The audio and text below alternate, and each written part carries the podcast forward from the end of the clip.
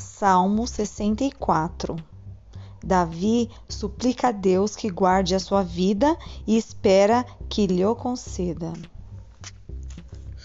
Ouve, ó Deus, a minha voz na minha oração. Livra a minha vida do horror do inimigo.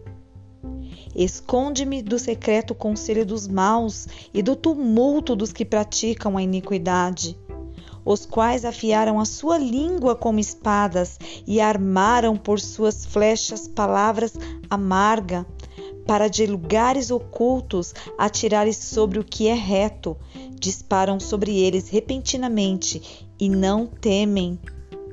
Firmam-se em seu mau intento, falam de armar laços secretamente e dizem: Quem nos verá? Fazem indagações maliciosas, inquirem tudo o que se pode inquirir, até o íntimo de cada um e o profundo do coração. Mas Deus disparará sobre eles uma seta e de repente ficarão feridos. Assim, eles farão com que a sua língua se volte contra si mesmos. Todos aqueles que o virem fugirão e todos os homens temerão e anunciarão a obra de Deus e considerarão prudentemente os seus feitos.